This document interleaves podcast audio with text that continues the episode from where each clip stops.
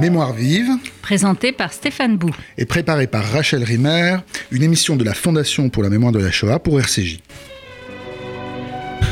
Pendant la Seconde Guerre mondiale, les œuvres d'art et les biens culturels firent l'objet de confiscations, d'appropriations arbitraires et de destructions dans des proportions encore inconnues en Europe. Même les saisies d'objets d'art opérées à grande échelle par Napoléon au profit des musées et des collections françaises ne peuvent être comparées aux confiscations par l'occupation nazie de centaines de milliers d'objets les plus divers, peintures, sculptures, tapis, bijoux, orfèvreries, livres, manuscrits, trésors des cultes ou instruments de musique. Ces mots du musicologue hollandais Willem de Vries figurent dans l'introduction de son livre Commando musique, comment les nazis ont spolié l'Europe musicale. Concernant l'histoire de la spoliation des œuvres d'art, l'attention a surtout été portée sur celle des peintures et des sculptures. L'histoire de la spoliation des instruments de musique, des bibliothèques musicales, des partitions manuscrites ou imprimées, des collections discographiques est beaucoup moins connue. Écrit il y a 25 ans et enfin disponible en français aux éditions Buchet-Chastel, Commandant Musique s'est imposé comme un ouvrage de référence comblant alors un vide. C'est un travail d'autant plus passionnant qu'il repasse l'histoire de la spoliation des biens musicaux dans le contexte à la fois économique et idéologique d'une politique culturelle et musicale de l'Allemagne nazie précisément élaborée et mise en œuvre. Alors bonjour Laurence Lars. Alors merci beaucoup euh, d'être avec nous aujourd'hui. Vous êtes musicien, historien euh, de la, de la musique et c'est à vous que l'on doit la traduction du livre de Willem de Vries, dont vous avez écrit la postface, et puis vous avez aussi ajouté une bibliographie, parce que c'est un livre, comme je le rappelais là dans ma petite introduction, qui, qui a maintenant 25 ans, et euh, comme vous nous l'expliquerez euh, sans doute, euh, des, la recherche pionnière à son époque a avancé depuis, et vous avez augmenté euh, d'un savoir plus, plus récent euh, dans, la bibliographie qui figure à la fin de l'ouvrage. Peut-être on peut tout simplement euh, commencer par dire qui est Willem de Vries. C'est un personnage qui m'a semblé assez, que je connaissais pas, hein, j'avais pas lu ce livre dans sa version anglaise, dont l'introduction montre qu'il est un personnage vraiment intéressant et on peut rappeler déjà euh, donc qu'à l'origine de cette enquête, hein, euh, il y a une circonstance presque, on pourrait dire hasardeuse, puisque c'est un musicologue, il fait une thèse sur Darius Milhaud euh, et le jazz, il rencontre la veuve de Darius Milhaud, et cette veuve lui dit, lui apprend en vérité qu'une partie des biens de son mari ont, sont, toujours sont toujours disparus au moment où il parle avec elle. Et c'est à partir de là qu'il engage quelque chose comme une recherche, mais qui est aussi une enquête en vérité. Exactement. Euh, il y a dans ce que vous venez de rappeler les conditions euh, d'abord d'une proximité avec l'œuvre de Millot et en particulier avec la personne de Madeleine Millot. Euh, que certains d'entre nous ont, ont, sinon approché, du moins connu dans les années 90 avant Quand vous sa dites mort. d'entre nous, vous voulez dire musicien, Oui. historien de la D'accord. Voilà. Euh, qui était une femme très avenante, très agréable Mmh. et qui recevait volontiers chez elle les, les, les jeunes musiciens. Et je- j'imagine tout à fait l'accueil favorable, même très favorable, qu'elle a dû euh, accorder à quelqu'un comme Willem de Vries qui venait dans un but de propagation de l'œuvre de son mari Mmh. et d'études et, et- aussi dans le but de placer probablement en, en premier lieu de, re- de, de circonscrire véritablement l'influence du jazz dans l'œuvre de Millot. Alors maintenant, c'est une chose naturelle que de parler de Millot et le jazz. On a tous en, en mé- dans, l'oreille, dans notre oreille, notre mémoire auditive, un certain nombre d'éléments. À l'époque, ça l'était un petit peu moins. Et euh, le projet de thèse sur euh, l'influence du jazz dans l'œuvre de Millot s'est mué au fur et à mesure de euh, la réalisation par De Vries euh, des manques tragiques euh, dans euh, les œuvres, dans le catalogue des œuvres de Darius Milhaud, euh, en particulier de pièces euh, et de, et de biens qui ont été confisqués. C'est-à-dire qu'il y a comme une sorte de trou mémoriel dans la vie de Darius Milhaud et de sa femme Madeleine. Il faut, faut le rappeler, hein, Darius Milhaud, musicien juif, habite à Paris, Voilà. part aux États-Unis. Exactement, il émigre. le- le- il émigre. Tout et- simplement, et il laisse derrière lui, comme beaucoup d'autres euh, Israélites de l'époque, tous ses biens. Euh, on, on sera peut-être amené à parler de Vanda Landowska, qui est un, qui est un exemple aussi de, de un petit peu de de- d'une sorte d'une appréhension extrême devant ce qui se profilait aux portes de Paris et, au, et à- à- au, au mois de mai et juin 1940. Euh, Vanda Landowska a pris la fuite très rapidement euh, vers le sud de la France, puis euh, dans l'automne 40-41 vers les États-Unis, laissant derrière elle la totalité d'une collection inestimable, notamment pour ce qui est des instruments historiques. Euh, avec, c'est un petit peu le cas de Darius Milhaud, euh, mais dans une moindre proportion, quand même une sorte de confiance dans l'avenir. Euh, Vanda Landowska n'a rien mis à l'abri. Elle est vraiment partie en laissant la clé de, sa maison à, sa femme de ménage et à, Denise Restou, son assistante. Euh, Millot, lui, avait, pris la précaution de mettre à l'abri, notamment chez son frère dans le, dans, le, Midi, un certain nombre de biens, euh, parce qu'il avait peut-être euh, moins de une moindre confiance dans l'avenir que Vanda Landowska. Mm. En tout cas, toujours est-il que, euh, ce que ce que ce que Willem de Vries a initié de par son contact avec Madeleine Millot, eh bien, c'est devenu un livre d'histoire et, euh, et, il s'est élargi sur la spoliation appliquée aux biens musicaux dans les trois principaux pays d'Europe occidentale que sont la France, la Belgique et les Pays-Bas. Mm. Euh, on est d'accord pour dire que c'est pas sa vocation première de faire une histoire comme celle qu'il a faite dans ce livre-là. Hein. Non, absolument pas. C'est ça, c'est ça qui est. C'est un musicologue qui signe finalement un livre d'histoire. Mmh. Et qui fait référence, donc on, on l'a déjà noté. Politique de la spoliation, euh, on reviendra sur ce qui donne son titre au, livre, Commando Music, qui traduit le terme Sonderstab Music. Mhm. Mais je voudrais qu'on revienne un tout petit peu en amont de ce moment où est constitué un commandant euh, musique au sein de la, politique nazie. Parce que ce qui est vraiment intéressant dans les premiers chapitres du livre, long chapitre, c'est ce qu'il appelle la politique musicale de l'Allemagne. En général, on pourrait dire, puisqu'il commence dès 1928. Ensuite, la politique musicale de l'Allemagne nazie, le programme, disons, idéologique et esthétique qui entraîne un certain nombre de décisions euh, politiques hein, euh, avant que soit mis en place la politique de spoliation. Et les deux, le, une grande partie du livre euh, s'attarde sur cette question du rapport, on pourrait dire, politique et esthétique à la musique par les nazis. Oui, idéologique aussi. alors effectivement, on, peut noter à travers ce livre et à travers d'autres sources également véritablement, non pas un point de bascule, mais une, mutation progressive de la politique musicale de l'Allemagne euh, dans son versant idéologique. Euh, il, est, évident qu'à partir de 1933, euh, les choses se précisent et s'accélèrent.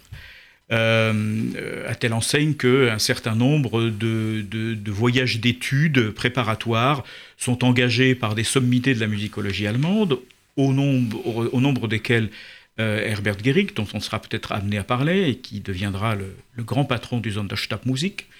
Euh, Herbert Gehrig et quelques autres grandes figures de la musicologie allemande qui avaient toute pignon sur rue et qui, pour la plupart, étaient déjà très connus dans toute l'Europe et très respectés en tant que tels, ont entrepris euh, des voyages d'études dans les différents pays d'Europe, car il est, il est apparu très rapidement comme nécessaire au titre, je dirais, des premières mesures euh, musicales proprement nazies de mettre la main sur les biens musicaux d'origine allemande. Mm. On sait par exemple qu'il y a depuis le 19e siècle dans un tas de grands musées et même de, grands conservatoires européens et d'institutions musicales des, quantités importantes par exemple de manuscrits musicaux euh, des plus grands compositeurs, que ce soit Mozart, Beethoven, Haydn, etc.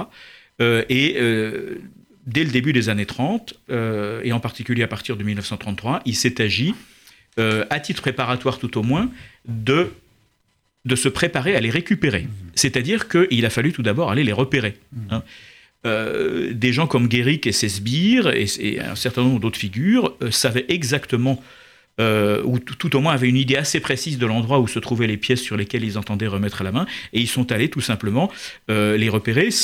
Guéric en personne, voilà.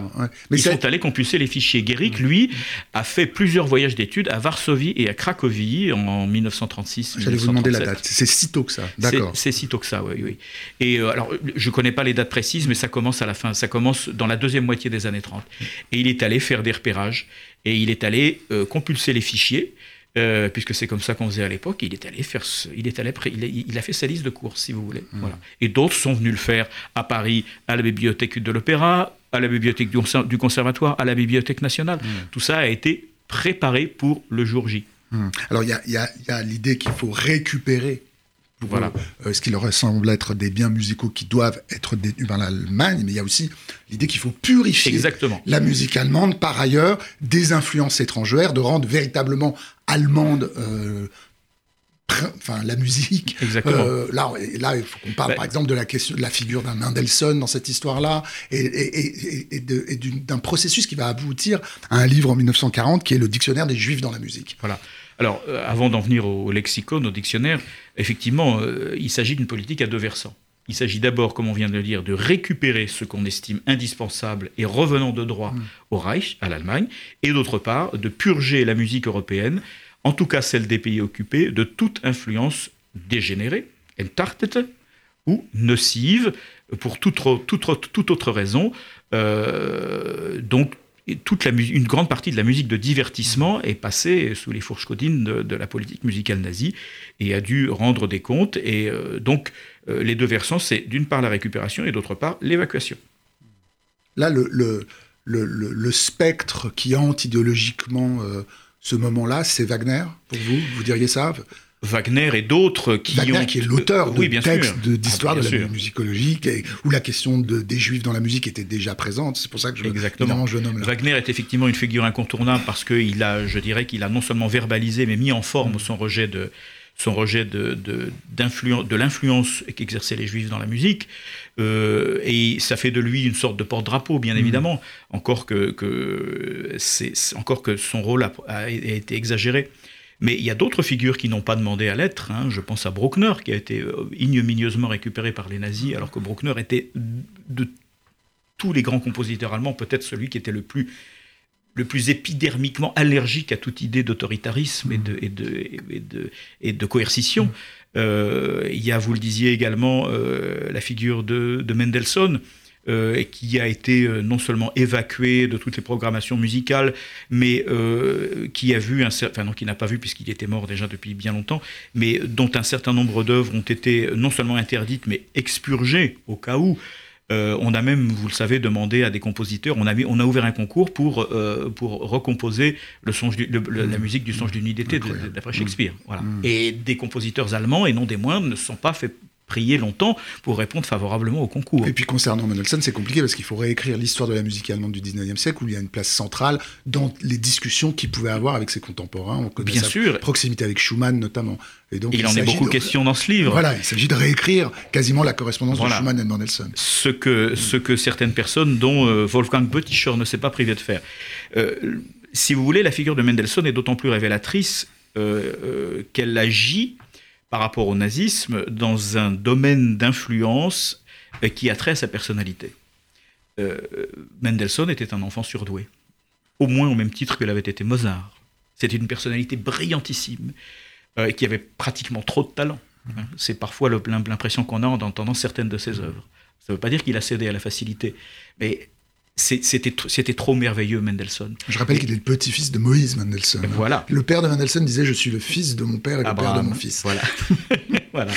voilà. C'est, moi, vous, vous faites bien de, de, de, rappeler cette, cette, espèce de saga familiale euh, qui, moi, moi, me fait penser depuis un certain temps, euh, pour des raisons un petit peu différentes, à celle qui a pu être l'aventure de la famille Mann au XXe siècle. ce sont deux familles qui, chacune dans leur siècle, mm. pour des raisons tout à fait différentes, une famille juive dans un cas et, non juive dans l'autre, ont exercé vraiment un empire considérable euh, sur, sur les idées et sur la, la propagation de l'esprit germanique et de l'esprit allemand au meilleur sens du terme euh, sur les 19e et les 20e siècles. Donc effectivement, ne pas pouvoir, pour les nazis, récupérer la figure de Mendelssohn parce qu'il était juif, c'était vraiment c'était vraiment quelque chose d'inacceptable. Il fallait donc absolument le salir au maximum et essayer de diminuer son, son, poids réel en dehors même du simple fait qu'il émanait d'une famille juive. On, va, on, va, on va parler très vite là du commandant musique, mais je voudrais, avant que vous, vous nous disiez quelque chose du lexicon, ce dictionnaire des juifs dans la musique, écrit en 1940, enfin coécrit notamment par celui qui va être à la tête du commando musique, qu'est-ce qui, qu'est-ce que c'est que ce dictionnaire? C'est tout simplement. Euh, William de Vries y consacre un chapitre. Voilà, c'est tout simplement un index alphabétique euh, des personnalités euh, juives du monde musical, non seulement allemand mais européen, en 1940. Et il s'agit tout simplement de l'imposer comme vadémécum et comme manuel de référence, non seulement dans le Reich, mais également dans les pays occupés, pour savoir qui a droit de citer et qui n'a pas droit de citer sur les ondes radiophoniques, dans l'édition phonographique, dans la politique de concert, dans la politique d'édition musicale, pour l'impression des partitions. Hmm. Tous les aspects euh, de la, qui relèvent de la politique musicale étaient supposés euh, prendre leurs instructions d'une certaine manière sur la, dans, le lexicon d'Ayuden der Musik qui faisait autorité. Telle personne n'y figurait pas, on pouvait y avoir, on pouvait faire appel à elle. Toute personne qui y figurait était évidemment euh, persona non grata. Alors, le Sonderstab Music, euh, le commando musique, quand est-il créé À quel moment précisément Quel est d'abord son objectif Comment il procède Est-ce que vous pouvez nous faire euh, euh, vraiment le, on pourrait dire le portrait de cette institution qui donne son, titre au livre de Willem de Vries Alors, on peut peut-être dans ce but rappeler un petit peu son, les grands traits de son antériorité. le premier organisme d'importance qui est créé dès le début de l'occupation des, pays, des trois pays occidentaux, c'est-à-dire à, l'été 1940, et pour être précis, on est à, la mi-juillet 1940, c'est ce qu'on a appelé l'ERR, Einsatzstab Reichsleiter Rosenberg, c'est-à-dire le service spécial du gouverneur du Reich, Rosenberg. Alfred Rosenberg mmh. était euh, au même titre, j'allais dire au même titre que Goebbels, mais encore plus, je pense, le principal idéologue du régime. Hmm. Il a bénéficié, même s'il n'est pas un compagnon d'armes de Hitler au même titre que Goebbels, il a bénéficié, euh, à ses yeux, aux yeux du Führer, euh, d'un régime exceptionnel, véritablement, puisqu'il était le seul à porter le titre de Reichsleiter. Ce titre voilà. Ce qui faisait de lui, de facto, le numéro 2 du régime. Voilà. Et il a obtenu des fonds des moyens matériels considérables pour mettre en place cette ERR qui portait son nom par-dessus le marché dès l'été 1940. ERR euh, dont le siège qui, enfin, qui avait une antenne importante à Paris, qui se trouvait à l'hôtel Commodore, euh, en, plein centre de Paris. On, avait, euh, on avait fait une émission sur l'exposition des, du marché de l'art à Paris voilà. il, y a, quelques mois et on en avait déjà Alors parlé. Effectivement, le RR avait, je dis, si je puis dire, juridiction sur l'appropriation euh, et la spoliation de tous les biens culturels, qu'ils soient musicaux ou picturaux, euh, que ce soit la statuaire, euh, qu'il s'agisse de la politique cinématographique. Enfin, tout ce qui était confiscable passait par les, fourches codines de l'ERR. Et puis, au sein de cette ERR, sont nées deux autres entités. Tout d'abord, ce qu'on a appelé la Hauptstelle Musik, qui, était, qui a été créée dès 1935 en fait, qui est antérieure à l'ERR, mais qui a été rattachée à partir de 1940, cette Hauptstelle Musik, qu'on pourrait traduire euh, sous le vocable de bureau principal de la musique, a mis en œuvre euh, les premiers aspects de la politique musicale, et c'est sous son égide en particulier que des grandes figures de la musicologie ont fait les voyages d'études dont on parlait à l'instant. Et puis, à partir de 1940, donc création de l'ERR, changement de braquet un petit peu, une fois que la Belgique, la France et les Pays-Bas sont occupés, changement de braquet euh, dans la politique de spoliation, euh, qui est, qui est d'ailleurs surveillée de très près euh, non seulement par Rosenberg lui-même, mais par le, par, le, par le Führer, par Hitler lui-même, mais également par deux personnes qui vont être intéressées et qui sont intéressées très près à tout ça à titre personnel, et qui étaient, qui étaient Goebbels euh, d'une part, et puis il y a également eu le ministre euh, des Affaires étrangères Ribbentrop, et puis il y avait évidemment, évidemment Göring, euh, tous trois. Göring qui s'est fait, Göring qui s'est fait sa collection. Voilà, exactement. Mm. Ribbentrop aussi mm. a essayé de le faire. Bon, on parlera peut-être de la mise en concurrence presque spontanée entre elles des entités administratives allemandes, parce que ce qui ressort de tout ça également, et ce qui ressort magistralement de cet ouvrage, c'est l'efficacité administrative hmm. toute germanique des différentes entités qui ont été mises en place.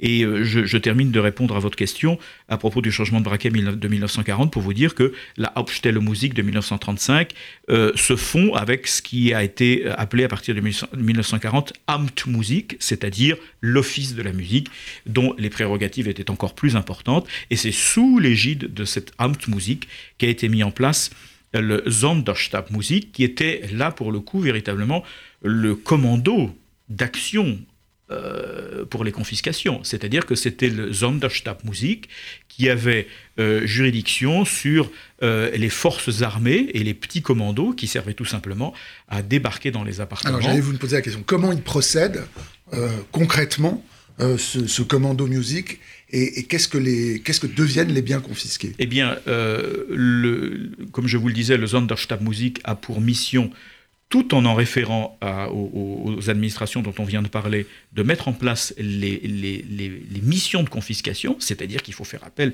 à des soldats euh, qui, dans un premier temps, seront détachés de la Wehrmacht, et dans un deuxième temps, il y aura des commandos qui seront inféodés directement aux Sonderstabmusik.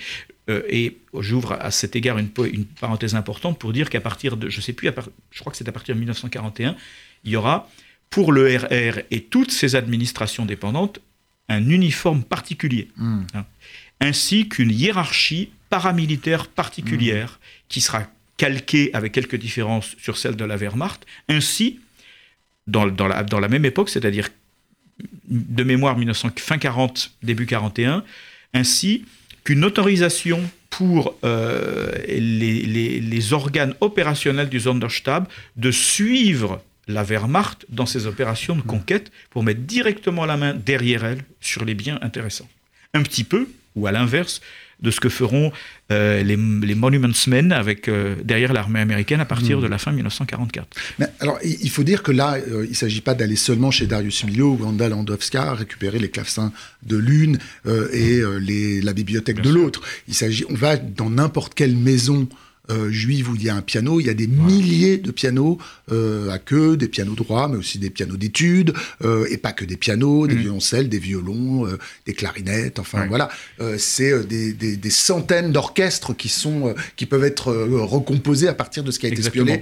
et dans toutes les familles, on pourrait dire dans toutes les familles juives. Enfin, s'il n'y a pas de piano, il y a au moins un violon. S'il n'y a pas de violon, il y a une vieille clarinette. Ça. Quelque part dans un placard. Mmh. Tout est pris, tout, est raflé. Tout est bon à prendre. Alors, à partir du moment où euh, les organisations dont on vient de parler se trouvent à la tête hmm.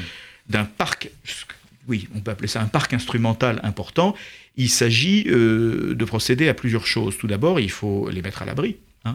Et euh, le Sonderstabmusik et l'Amtmusik ont juridiction dès 1940, hmm.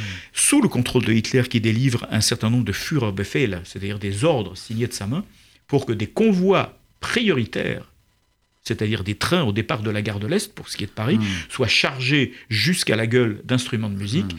et, et, foncent vers l'Allemagne pour une mise à l'abri. Hmm. Alors, à partir du moment où euh, tout ce matériel arrivait à Berlin, où se trouvait une des antennes principales de l'ERR, il s'agissait de, de procéder à un tri.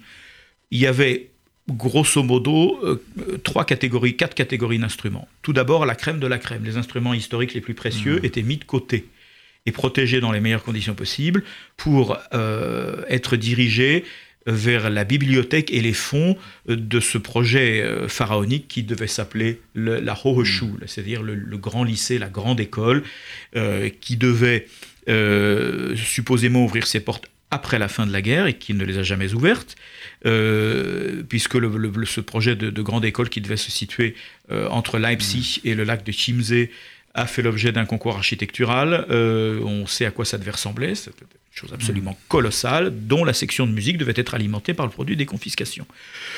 donc ça, c'était la destination des plus beaux instruments, quels qu'ils fussent, et quelle que soit leur origine. C'était principalement une origine très très très spéciale, bien évidemment.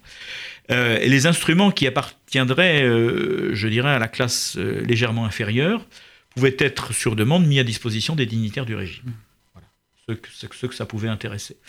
la catégorie suivante était mise à disposition des écoles de musique qui pouvaient en avoir besoin. Et il y avait une quatrième mmh. catégorie où se trouvaient des instruments réparables, mais en mauvais état, qui, eux, tout simplement, étaient, étaient, mis à disposition des familles allemandes qui avaient été, qui avaient été bombardées par les Alliés dans de grandes villes comme, comme, euh, comme l'ont été Leipzig et plus tard Dresde, et qui, et qui avaient perdu leurs instruments de musique, tout simplement. malheureusement, on ne peut pas rentrer dans évidemment tous les détails, toutes les histoires que raconte ce livre foisonnant. Il, rend compte d'une chose euh, au moment où il l'écrit, dans les années au début des années 90, puisque c'est un livre euh, dont la première version sort en 95, que quand, lui travaille, tout est dispersé à des endroits les plus épars jusque de, de, dans toute l'Europe, jusqu'en Russie. Il trouve des choses en Russie.